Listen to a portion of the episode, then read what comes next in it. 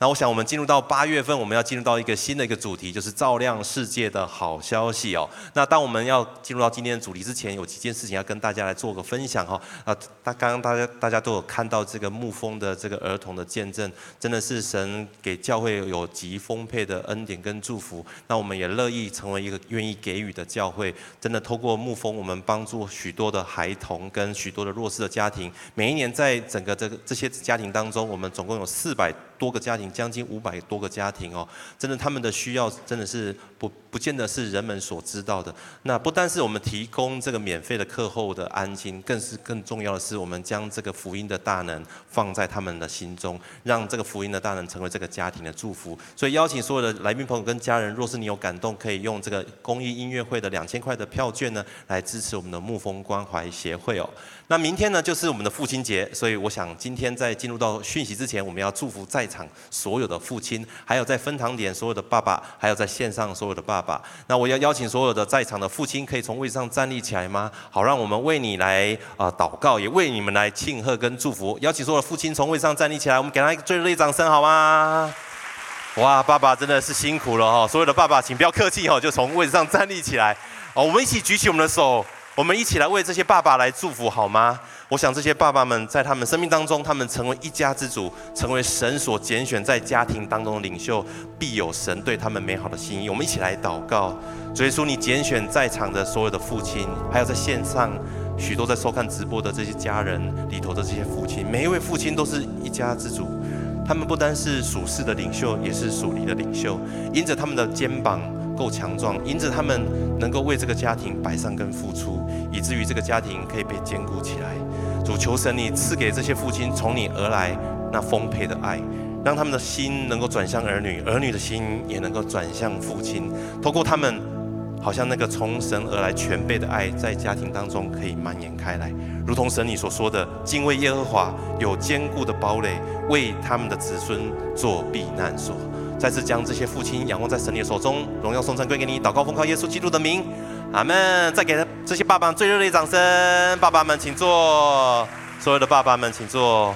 我想我们好，就是进入到，就是接下来就是要进入到我们今天的。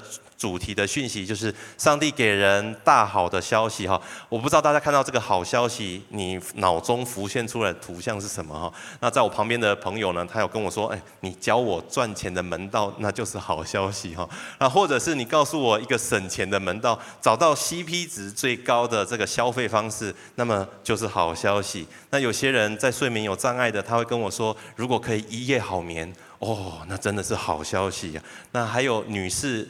们跟我说，如果脸蛋可以缩小，按摩按摩就可以缩小啊，那也是绝大的好消息哈。还有我以前的同事跟我讲说，如果人生让我可以中一次乐透，一次就好，也不用太多，一亿就好。那么这个是他人生当中他认为的好消息哦。那对我们基督徒来说，那好消息是什么呢？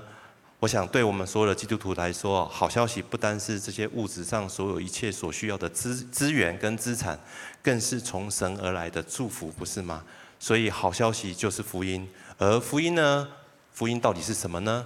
我想，福音就是从神来的佳音，从神而来的喜信，就是从神而来的好消息。那福音就是耶稣基督。那福音就是人的罪可以得蒙赦免。那么可以得着神为我们每个人所预备的丰盛的产业，而这个这个产业是到永恒的国度里面都可以保有的。再来就是福音是神跟人之间能够重新和好，那我们人可以进入到神的国度当中。那福音就是我们每个人都有一死，但我们死后知道有复活，而且我们有永恒的生命，这就是福音，不是吗？再来，福音就是基督将要再来，而他要来解决人类。所有一切的问题，来到这边，有许也许有些人会说：“耶稣我有听过了，你刚刚说耶稣就是福音嘛？耶稣我有听过，就是人类历史当中某一个伟人，但是他是不是真的呢？其实我还是充满怀疑哦。那我想有一部电影，我就要介绍大家，如果有空可以去看。这部电影是二零一七年上映的。那他的电他的电影的名称叫做《重审耶稣》，这一个电影是根据真实的故事所拍摄的。那男主角呢，他本身是耶鲁大学法学系毕业的学生，他是一个资深的新闻作者，新呃新闻记者。那他的太太呢，后来信主之后，他就觉得这个信仰对他的太太、对他的家庭带来很极大的冲击跟改变，这让他非常不舒服哦，是很不舒服。所以呢，他用尽他所有的力量，特别是他这个做新闻记者的本色，他要去调查，调查这个耶稣是不是真的，他要找出所有的证据证明耶稣不是真的。所以他花了两年的时间。然后走访了许多国家，拜访了许多的这些学者，结果经过两年之后，他发现耶稣基督的这个真理的证据是令他非常震撼的。四福音书所提的这些东西的记录都是真真实实的，甚至耶稣基督受死跟复活的证据是完全无懈可击。他没有办法找到任何可以否认耶稣基督是真的。耶稣基督他死了，然后他复活，他没有办法去反驳跟驳斥这一切。以至于他最后成了一个基督徒。当他去到电影院跟他太太一起看这个电影的时候，看了十几次哦，他每一次看，每一次就流泪，因为他看见他过去的自己。他接受媒体采访的时候，他分享他在成为基督徒之前呢，他是一个自恋的人，而且是一个享乐主义者。他是酗酒，而且以自我为中心。所以坦白说，要将他人生的这一面呈现在大荧幕上。他觉得这是非常难堪的，但是为了说出耶稣基督在他生命当中所带来的救恩跟救赎，以及他生命的改变，他值得讲出来，他也愿意讲出来。所以我要给大家今天第一个标题就是：耶稣就是我们的福音，耶稣就是全人类最好的消息。那么，也许有人会说，那这个好消息跟我有切身的相关吗？我要跟大家说，跟你我都有密切的相关。我们一起来读一段经文，在约翰福音第三章十七节，好吗？一起来，请。因为神差他的儿子降世，不是要定世人的罪，乃是要叫世人因他得救。在我有限的人生，我有限的观察当中啊，以前在职场当中观察我身旁的这些好朋友跟同事，我发现大多数的人面对罪这个议题的时候呢，大概分为两类。两大类了哈，那第一大类呢，他们认为世界上有神明的存在，是哪一个神，且等等再说。但是他们认为有神明的存在，但是有时候我们人会踩到那个神明的这个红线，所以呢就会有孽，然后就会有业障，然后最后会有报应。最后呢，这些东西不但不会消失，还会累加上去哦，而且还传给你的儿孙哦。最后这会就会让你整个家庭诸事不顺。所以他们想到一些办法，他们可以来帮助自己善行，就是乐善好施；再来就是苦修；再来就是要去冥想，然后或者是去打坐，或者是拜拜。甚至他们有些我们有些同事，他们还会买一些法器。有一次，他们我去到一个主管的办公室跟他聊天，然后就说：“哎，你这个桌上这个东西好精美哦。”好像一个是，反正就是一个很精美的小东西。我说，这是什么东西？他说这个是法器。我说哦，法器好像很厉害。那它的功用是做什么呢？他说用来除掉一些不好的东西，不论是看得到的跟看不到。我就很紧张啊。那我到底是好东西还是不好东西啊？哦，他说你是好东西了，感谢神。你知道我们许多人用尽各种办法，就是要让我们生命当中所累积的这些的重担。也许你没有对任何人说。但是你知道那个东西在你里头是真实存在的，而他们的背后，他们对于神的看法是：神是严厉的，然后呢，神是很凶的，而且神随时在监视着我们每一个人。那这个画面让我想到我的孩子哈，我孩子小儿子才五呃五年级，他常常会偷看这个电视，然后或者是偷玩他的电动，所以我常常跟跟他说：“I'm watching you。”然后他。被我这样子说久了，他后来都知道怎么样对付我。他说：“I'm watching you too。”意思就是说你也不要乱来哦。所以你知道，我们对于这个神，我们希望跟他保持安全距离，因为他很严厉。所以如果犯错的话，我们要赶快弥补，免得有一天他让我们上刀山或者是下油锅。那另外一类我身旁的朋友，他们是这样的想法，他们认为世界上没有神明的存在。因为宇宙是大爆炸而形成的，所以他们相信就是能量，一切都是能量，跟罪没有关系。而事实上，所有一切人类的问题都是来自于基因的缺陷，或者是基因的突变，或者是跟几率碰撞有关。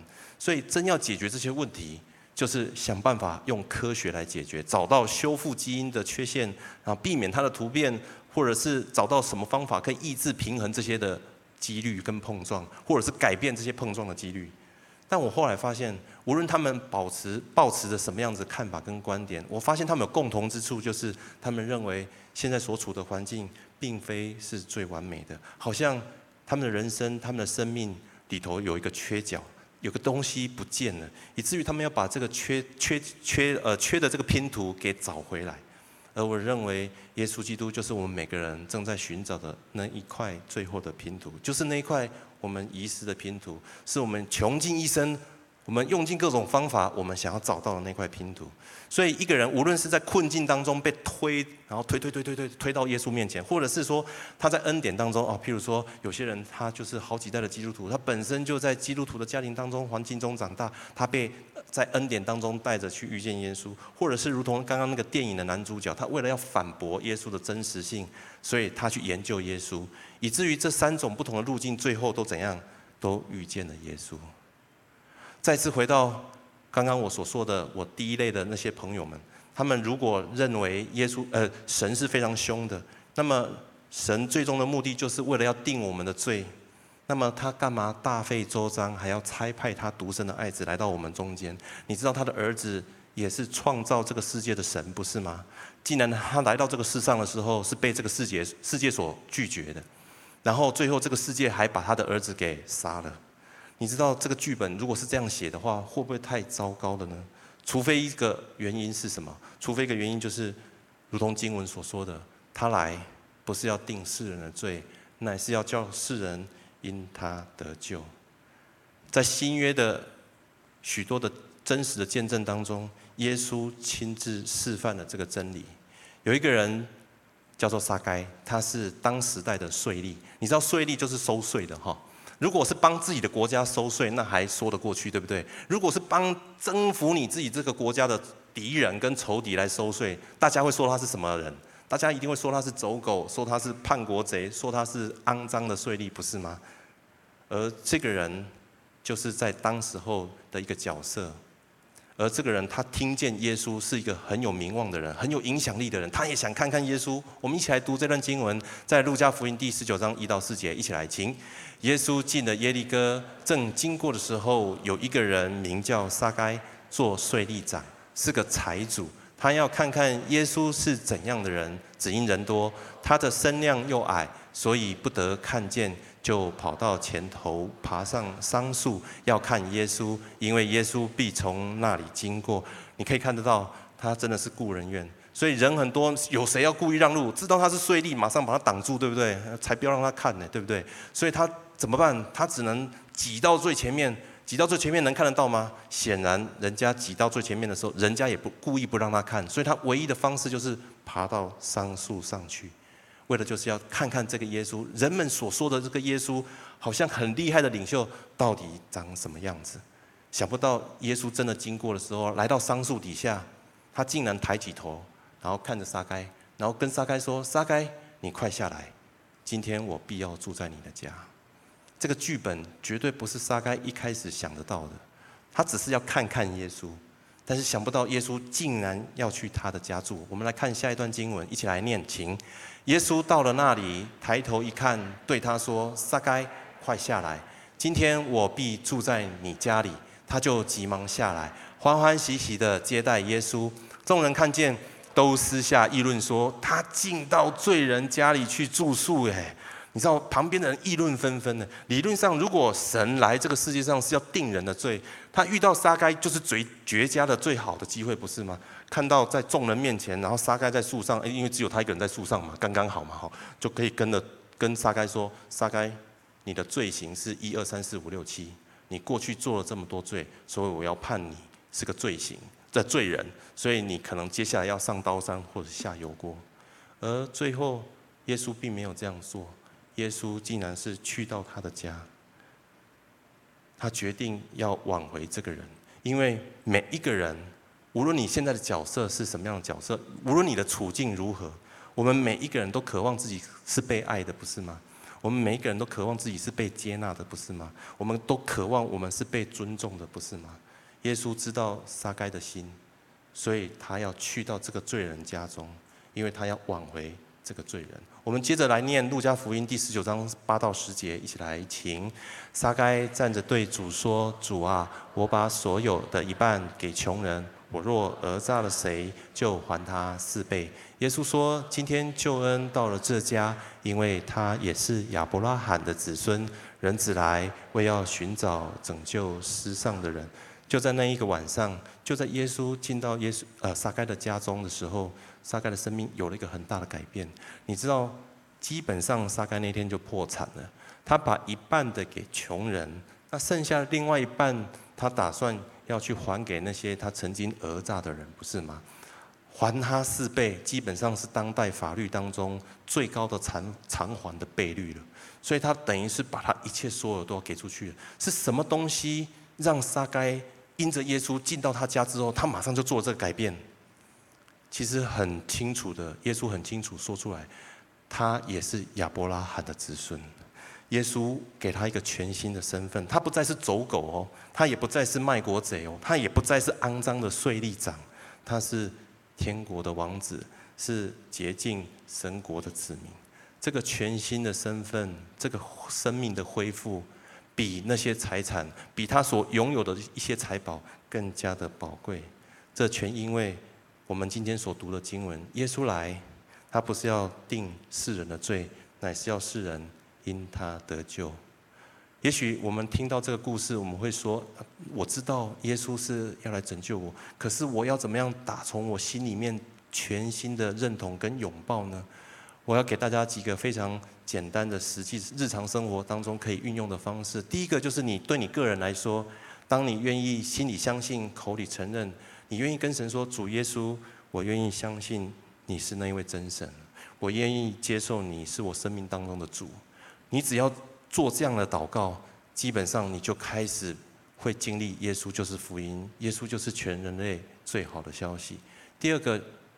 你除了心里相信、口里承认，你还可以有实际的行动，让你的信心是有行为的。因为圣经告诉我们说，信心若没有行为，就是死的。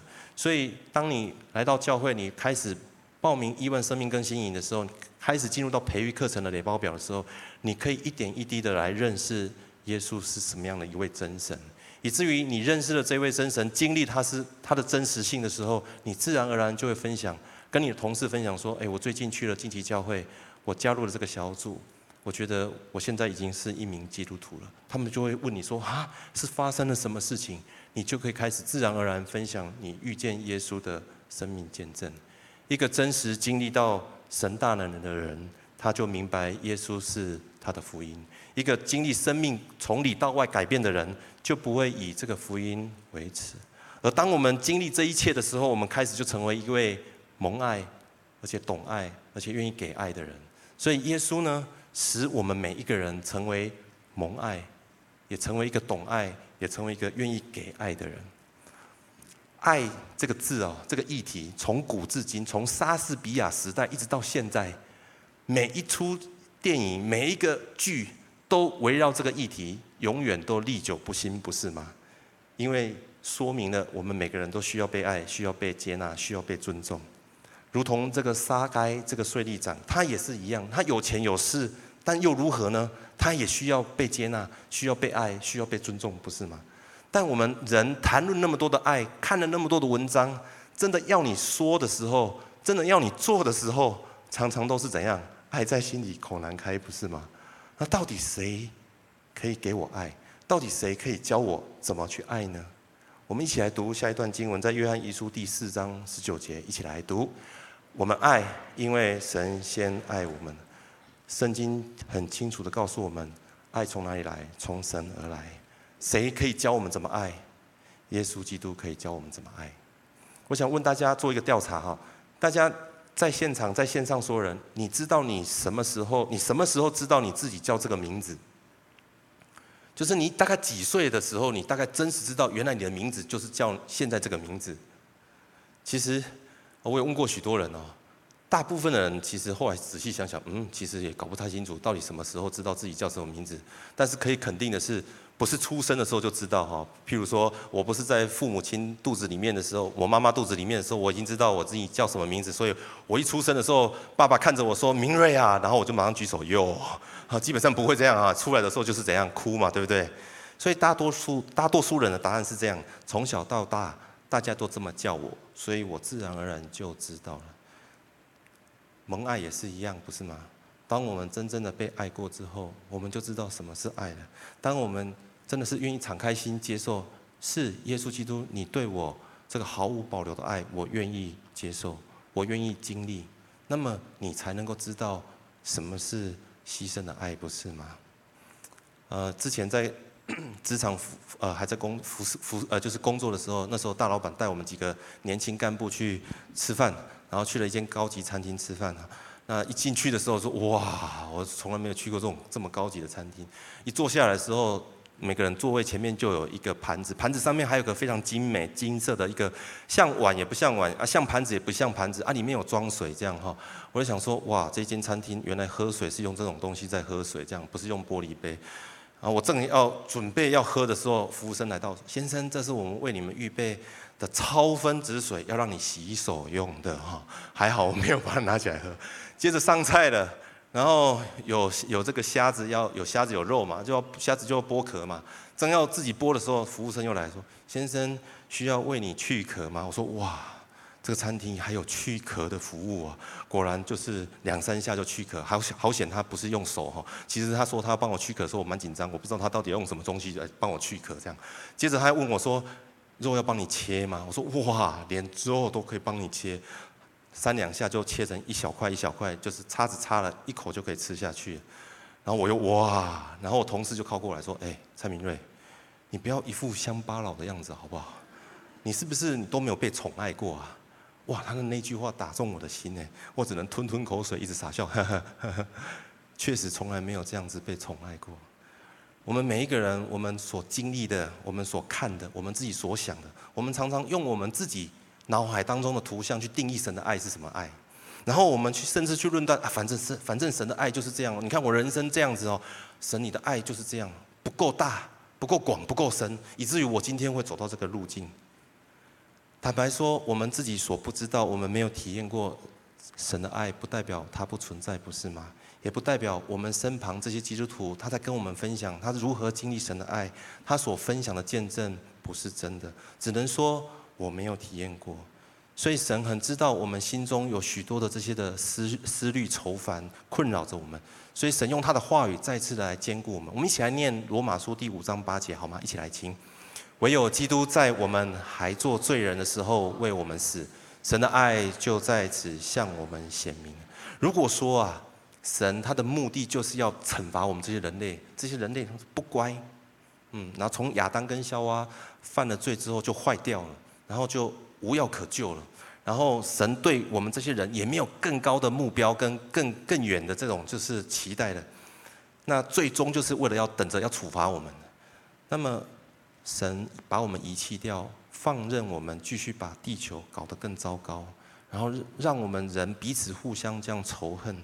其实就是对我们最大、最严厉的处罚，不是吗？但神的计划是这样吗？神的计划不是这样。神的计划，他目的就是为了要挽回我们。他知道我们自己救拔不了自己，所以他差派他的独生爱子代替我们承担了这一切，为的就是要使人背离神的罪不再辖制我们。这段经文告诉我们说。解决我们每一个人生命当中罪的问题，这就是神的爱了。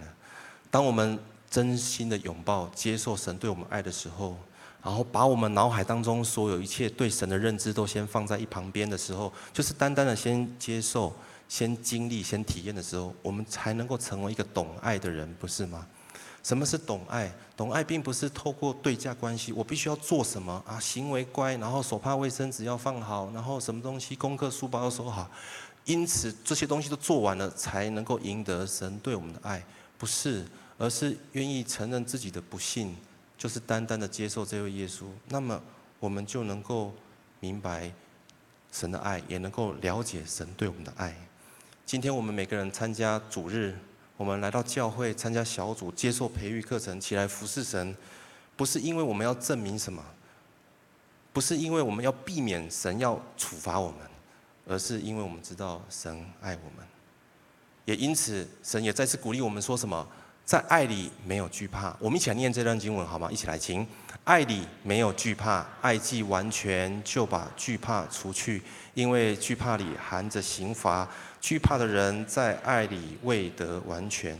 我们今天读经，我们今天来认识神的目的，不是因为为了要避免神要处罚我们，而是因为我们知道，我们更想认识这位爱我们的神，他爱我有多深。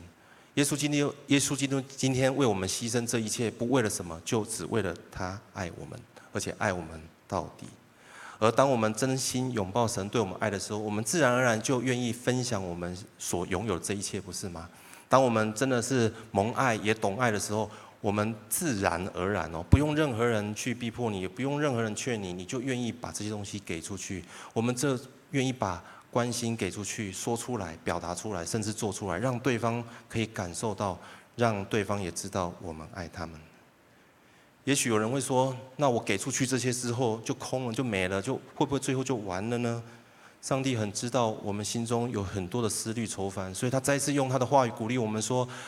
来，我们一起来念这段经文，一起来听。你们要给人，就必有给你们的，并且用十足的升斗，连摇带按，上尖下流的倒在你们怀里。因为你们用什么凉气量给人，也必用什么凉气量给你们。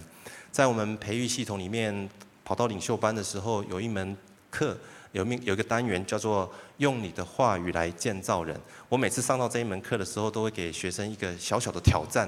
那那个挑战就是在课程当中呢，我就请他们写下在工作、在家庭、在教会当中他最欣赏的三个领袖，然后这三个领袖的名字写下来之后，再把这三个领袖他身上的十个他所欣羡慕跟欣赏的特质给写下来。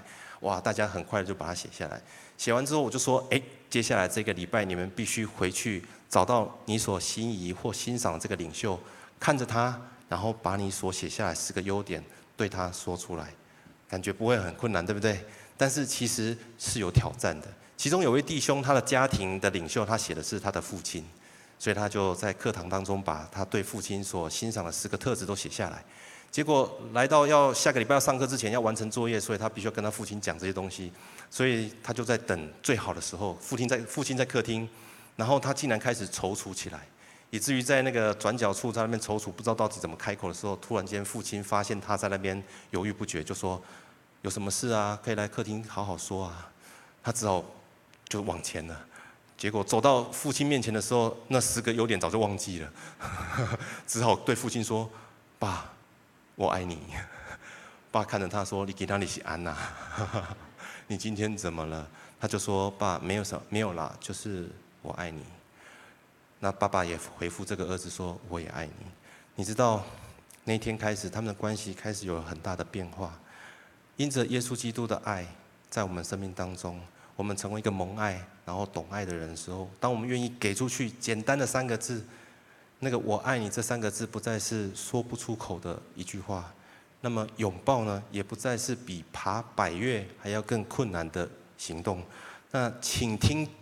请听我们所爱的人，他所里头的心事，不再是一件苦不堪言的事情；陪伴我们的家人，也不再是一件浪费时间的事情。因着耶稣基督，我们可以成为蒙爱、懂爱跟给爱的人。那么，我们往下，那我们到底要怎么样成为一个蒙爱、跟懂爱、跟给爱的人呢？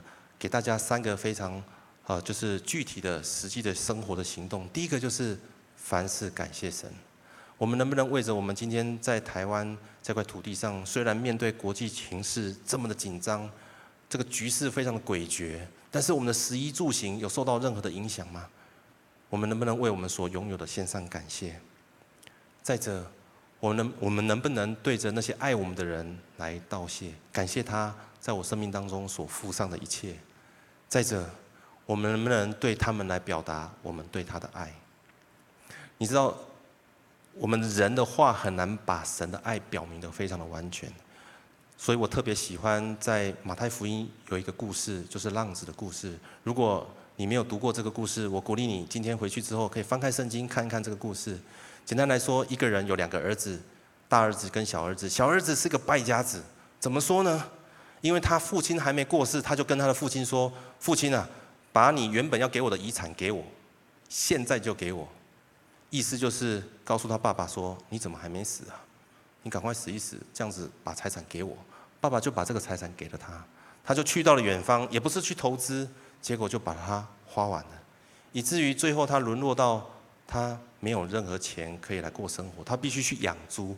结果他去养猪的时候呢，连养猪的这个老板都不给他食物吃，所以他必须要跟猪一起抢食，以至于他那个时候他想过来，想想起一件事情，就是那我不如回去我爸爸家做我爸爸的工人，因为我爸爸还给他的工人有饭可吃。你知道在那个时候他已经非常绝望，他不是要回去回家做他爸爸的儿子，而是要回家做他爸爸的工人。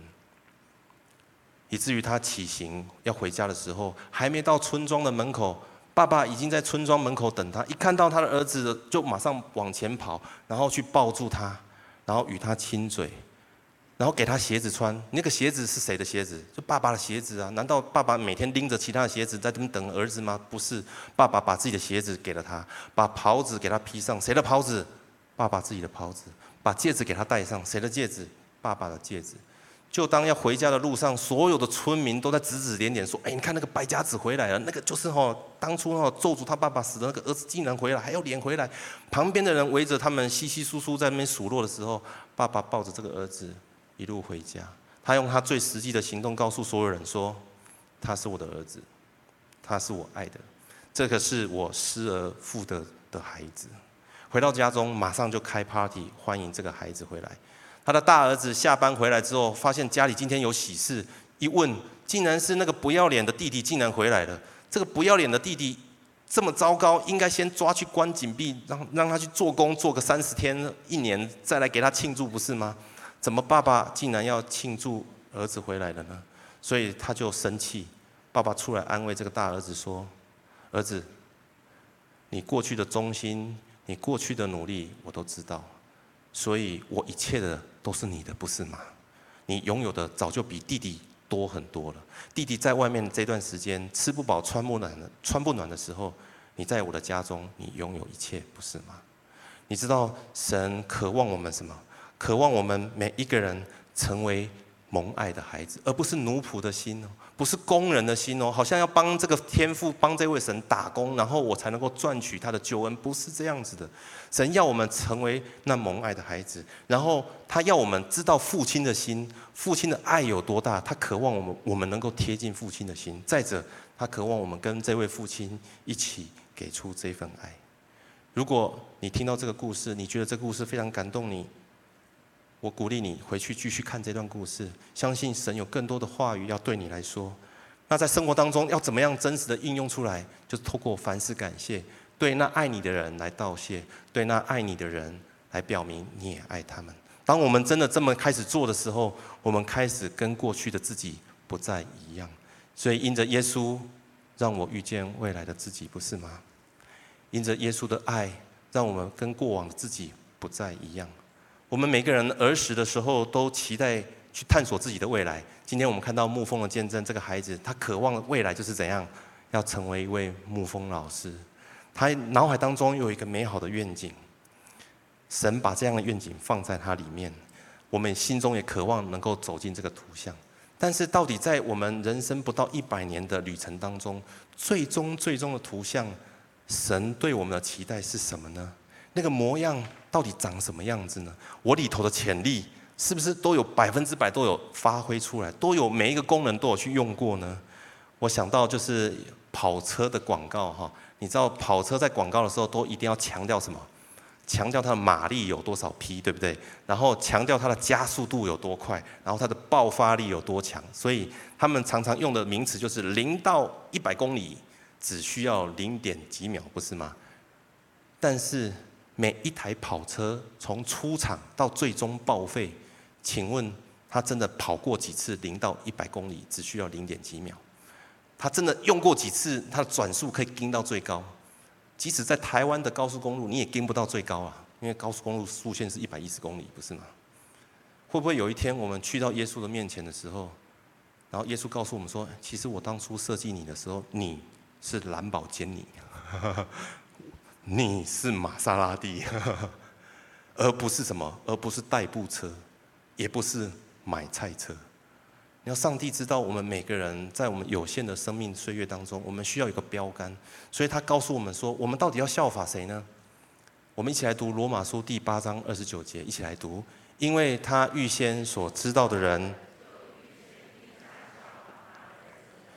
使他儿子在许多弟兄中做长子，他的儿子就是耶稣基督。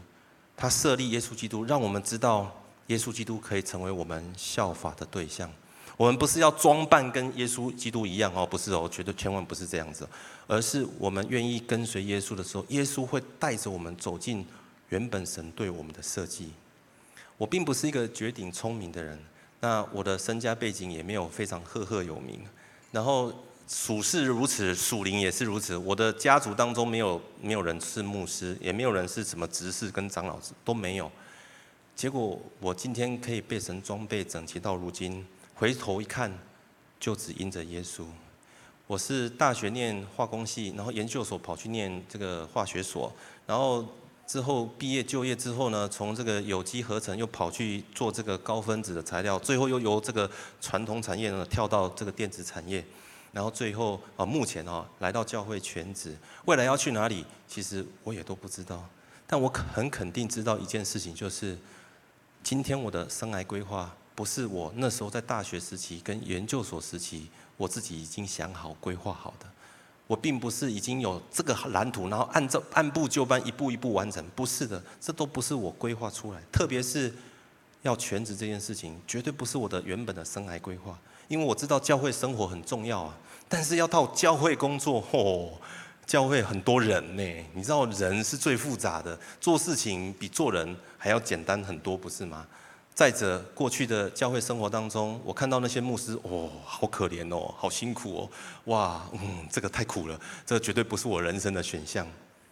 但是当我遇见耶稣的时候，当我的生命被耶稣触摸的时候，那个感受是如此的真实。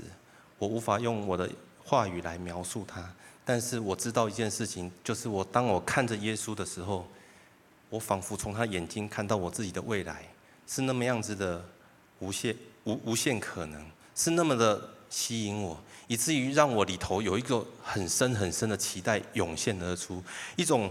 无可救药的热情会把你淹没，你心里面在那跳来跳去的，然后你知道那个里面哈，绝对事情不会这么简单，里面一定很多苦头，然后里面也很多挑战，可是你的心的那个跳跃会胜过你所看到的那些的担忧。而我知道，如果我不做这个选择，我将会非常非常非常非常的惋惜。我想分享的是，我们每一个人，我们的未来一直都在耶稣的手中。神用一段话语来勉励我们：当我们愿意敞开心来到耶稣面前的时候，我们将会看到的画面是我们没办法想象的。我们一起来念哥林多后书第三章十八节，好吗？一起来听。我们众人既然敞着脸得以看见主的荣光，好像从镜子里反照，就变成主的形状，荣上加荣，如同从主的灵变成一样。有一天你早上醒来，睡眼惺忪，洗完脸之后把眼镜戴上，一看一照镜子，哇哦！你发现你的形象跟过去完全都不一样的时候，你会不会很惊讶？你一定会非常惊讶。神在描述我们，当我们打开我们的心来看遇见耶稣、看见耶稣的时候，我们将会经历这样子的过程。在耶稣那个年代，有一个渔夫，他的生命故事也经历过这样的过程。你知道在耶稣那个年代，加利利海边有多少渔夫吗？太多了，所以有谁知道他们叫什么名字？根本不可能有人知道他叫什么名字啊！张三，然后李四、王五，谁知道呢？但是有几个渔夫的名字，到如今几亿人都知道他们的名字，几亿人都知道他们的生命故事，就是彼得、雅各、约翰，不是吗？其中那个彼得，当他第一件、第一次遇见耶稣的时候，耶稣怎么说？耶稣说：“你是约翰的儿子西门，你要称为基法。”如果我是彼得，我会说废话。我本来就是叫西门彼得了，基法也是彼得的意思。所以彼得继续捕鱼，继续做他的工作。但是第二次在遇见耶稣的时候，耶稣跟他说：“来跟从我，我要叫你们得人如得鱼一样。”他跟他的兄弟就把他渔网给放了，就来跟从耶稣。他们成了耶稣的门徒。接着，耶稣又将权柄给了他们，让他们做使徒。这十二使徒的名，头一个就是西门，又称为是彼得，一个加利利海沿岸平凡无名的渔夫，变成门徒，再变成使徒，你会觉得很了不起吗？其实，在当代也没什么了不起，因为罗马政府根本不认同这些人，不是吗？他们在罗马政府的面前，他们根本不是什么。但是对彼得来说，他的生命经历一个极大的转变，他不再是渔夫了，他成了耶稣的门徒，也成了耶稣的使徒。而耶稣不单是要彼得经历生命的转变，他还要彼得生命当中的影响力完全的释放出来。所以彼得借着耶稣基督走进未来的彼得，在耶稣复活升天之后，圣灵充满彼得，发生什么事情？彼得站起来分享他生命的故事。那一天有三千人信主，接着他们继续再讲，然后信的人更多了，光是男生就有五千人哦，还不包含姊妹跟小孩哦。那一天晚上一定加起来就超过一万人，不是吗？而因着他们的见证，整个耶路撒冷大为震动，所以在耶路撒冷城里面，许多的这些官长开始非常紧张，就把彼得跟约翰叫来，然后他们想说，到底是什么人在带领这个运动？结果一叫来的时候，发现，哎，这些人就是在加利利沿海一带没有学问的小民，不是吗？他们怎么可能带出这么大的影响力？原来他们是跟过耶稣的人，以至于最后这些人非常讨厌彼得跟约翰这一群人，就恐吓他们说：“你们不要再讲了，你们不要再说耶稣的事情了。”结果彼得怎么说？彼得说：“顺从神，不顺从人是应当的。”以至于连这些贵胄，连这些有钱有势的祭司们，他们也信从了这道。今天我们每个人来到惊奇教会，不是只是经历生命的转变，然后在亿万营会当中遇见神，然后经历祝福，然后不是只是后来变成是小组长，然后区长，然后区督、区牧，然后变牧师这样，不是只有取得这些牧养上的职分，而是神要我们里头。的对这个世界的影响力可以被发展出来，我们可以成为祝福别人的人，我们可以成为影响别人的人。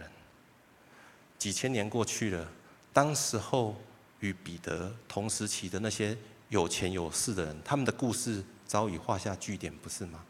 但是彼得的故事到如今仍然仍然在说话，仍然在激励许多人，不是吗？彼得在当时候，他也许最后在努力做他的这个捕鱼事业，他可以成为最大的捕鱼公司，然后他可以成为老板，他拥有很多条渔船，然后很多渔夫。但是当他选择跟随耶稣，当他选择来认识耶稣的时候，耶稣让他走进未来的彼得，遇见未来的自己，就是一位得人如得鱼的渔夫。我们每一个人今天在这个地方。我们来到教会，我们真的渴望遇见未来的自己吗？我们真的想看看神对我、对你那个未来最终的图像？你知道，如果你想知道的话，那个图像是你眼未曾见、耳未曾听、心也未曾想过的。你真的有极深的渴望，如同沙该一样，想爬到桑树上，想看看神对你未来蓝的蓝图吗？你真的？愿意回应神的邀请，当他跟你说你愿意来跟从我，你就愿意放下你手中的来跟从耶稣吗？我鼓励各位家人，当你有这样子的渴望的时候，你可以用几个非常简单的行动来回应神。第一个就是，如果你真的还没有来到荆棘教会，还没有来来经历这个亿万生命更新，我真真的是再一次诚挚的邀请你，你要趁着九月份这一波的。呃，这个营会季来报名亿万生命更新营，透过这两天一个晚上，你可以真的遇见耶稣，你的生命真的可以经历一个极大的翻转跟改变。给神两天，一年三百六十五天，给耶稣两天的时间，难道这个 CP 值不高吗？再者，如果你已经来到惊奇教会一段时间，你也经过培育课营会了。你还没有加入小组，也还没有委身小组的，我真的鼓励你委身在小组当中。你会看见神在每个人生命当中的作为都不一样。同一个经文，在每一个人生命当中的经历，都可以写成不一样的故事，多么精彩！在为教会生活当中，你可以对神的认识更加的全备。如果你在教会当中，你已经是领袖了，那服侍的过程当中必然有许多的挑战，也必然有一些挫折跟委屈。但我鼓励你，继续委身在教会的侍奉生活中，继续来接受教会为你所预备的装备课程。当我们透过教会生活，透过在教会当中的侍奉，耶稣基督会带领我，带领你遇见未来的我们自己。我们一起来祷告。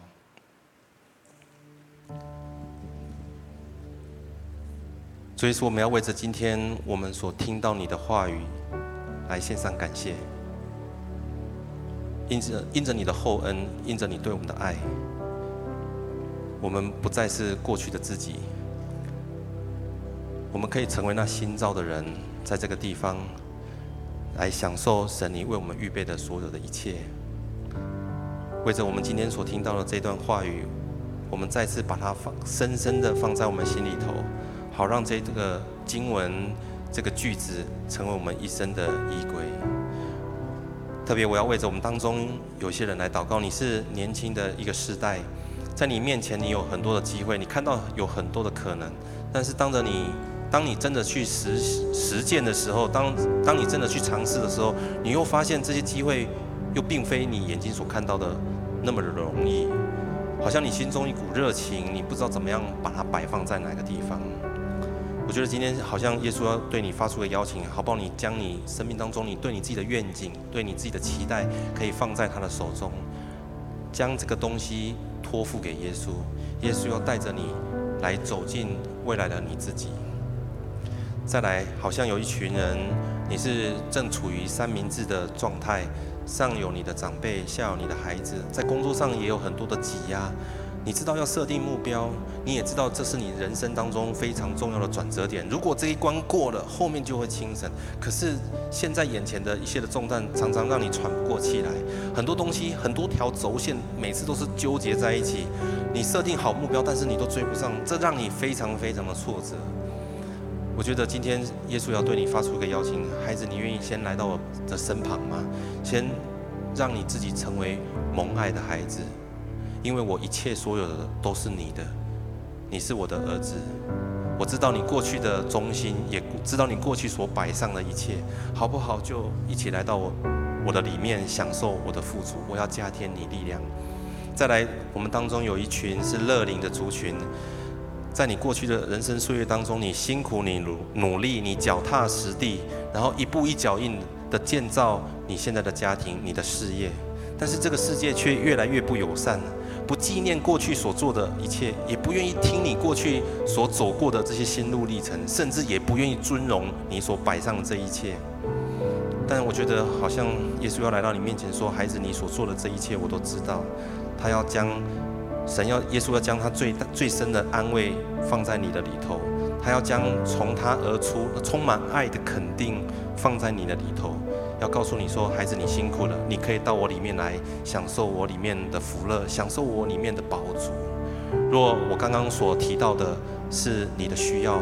我要邀请你，可以将你右手放在你的心上，让我为你来祷告。深信今天神要将他的话语深藏在你的心中，加添你力量，让你可以跨越你眼前所遇到的挑战。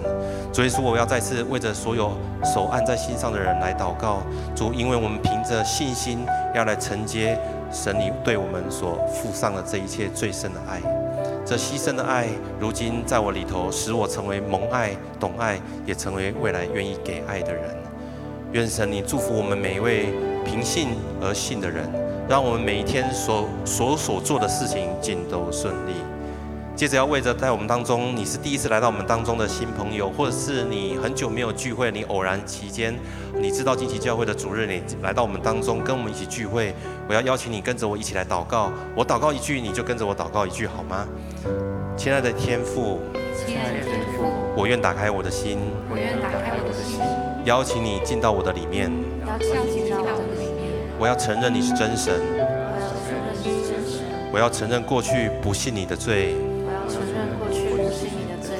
从今以后，从今以后，我选择相信你。我选择相信你。让你指引我的人生。让你指引我的人生。祷告奉靠耶稣基督的名。祷告奉靠耶稣基督的名。阿门。我要恭喜你，如果你刚刚跟我做了这样一个祷告。我鼓励你继续委身在经济教会当中，来接受我们的装备，也参加我们的营会，让你可以更认识神，好不好？我们一从位上站立起来，好吗？我们用这首诗歌来回应神对我们的爱。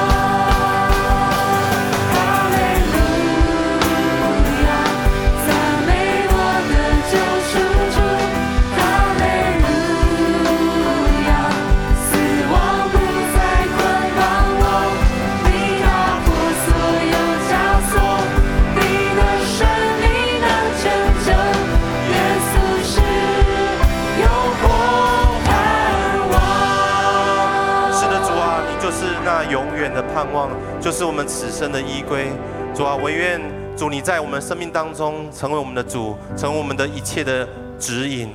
也愿主耶稣基督的的感动，圣灵的交通与我们众弟兄姐妹同在。愿神祝福我们每个人手所做的尽都顺利，无论是工作、家庭，还有人际关系，都大大蒙福。荣耀颂赞归给你，祷告奉靠耶稣基督的名，阿门。